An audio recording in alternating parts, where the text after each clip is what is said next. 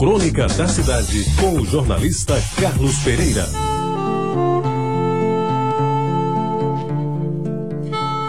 Amigos ouvintes da Tabajara, esta semana empreendi uma busca em vão, nos jornais, nas revistas, ouvindo as rádios até na televisão.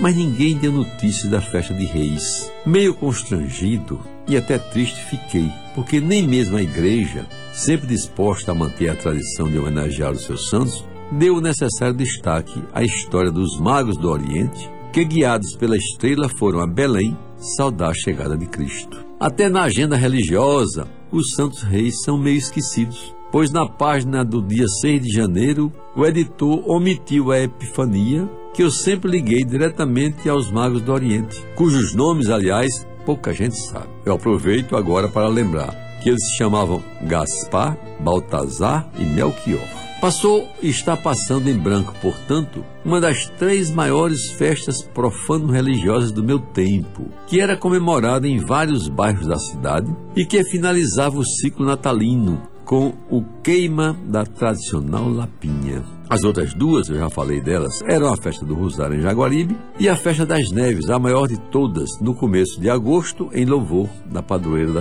da capital paraibana. Recorda a propósito da Festa de Reis, que no ano de 1954, olha que já vão 60 anos, quando o Clube Astreia mais uma vez abriu os majestosos salões de sua sede em Tambiá para realizar sua tradicionalíssima festa de reis. Naquele tempo, meus amigos, se dizia que, embora o Cabo Branco realizasse o carnaval mais animado da cidade, a melhor festa do ano era a festa de reis do Astreia. E naquele ano de 1954 não foi diferente. A Orquestra Tabajara do maestro Severino Araújo, famosa, começou a tocar exatamente às 22 horas.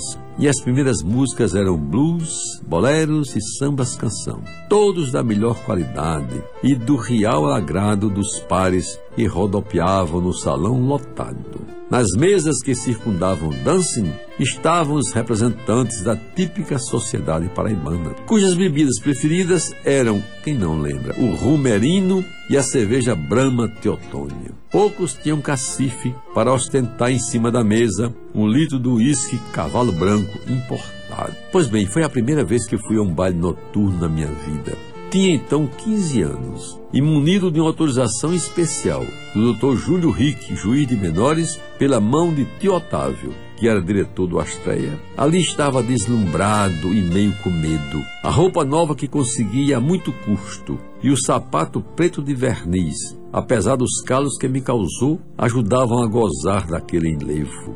Postado à mesa de pista da diretoria, orgulhoso de ali estar, me senti feliz e agradecido ao meu tio por me proporcionar momentos de encantamento. E amigos ouvintes, eu guardo na memória a alegria que me encheu naquela noite de 5 de janeiro, véspera de Reis, ao participar da festa. Alegria que me transformou em entusiasmado quando, depois da meia-noite, já muito mais familiarizado com o ambiente, entrei no salão e caí no frevo com que a Orquestra Tabajara antecipava o carnaval e até às 5 da manhã era só animação e alegria naquela festa que começava homenageando os reis magos e terminava em louvor do outro rei, o rei Momo, este o rei gordo. Era assim, amigos ouvintes, a famosa e inesquecível festa de reis do Clube Astreia, que, como outras coisas boas desta cidade, foi-se embora para sempre.